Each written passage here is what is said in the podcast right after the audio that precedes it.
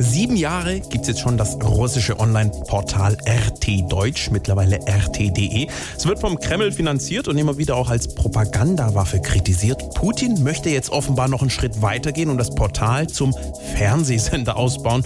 Wir schalten mal ganz kurz mal rein in den Sender. Hallo Deutschland, hallo liebe interessierte Televisionski. Bald empfangen Sie in Ihrer Fernsehrebotnik RT Deutsch. Beste Sender der Welt mit bestem TV-Programm.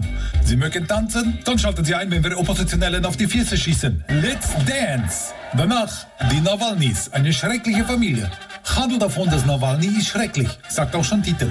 Wir haben ein Programm für Kinder, Augsburger Putin-Kiste. Heute zu Gast das Kreml-Monster und abends kommt noch Märchen Isekrim, der böse ukrainische Wolf, der russische Bär provoziert nur mit Anwesenheit. Dann wir haben Soap gemacht über russische Geschäftsleute, die machen, was ich sage. Gute Zeiten, gute Zeiten.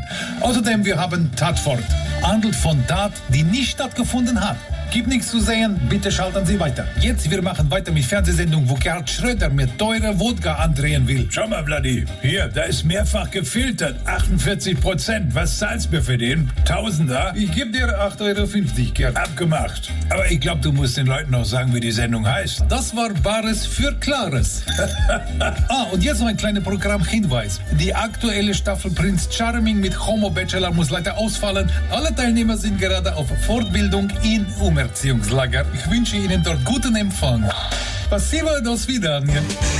SWR 3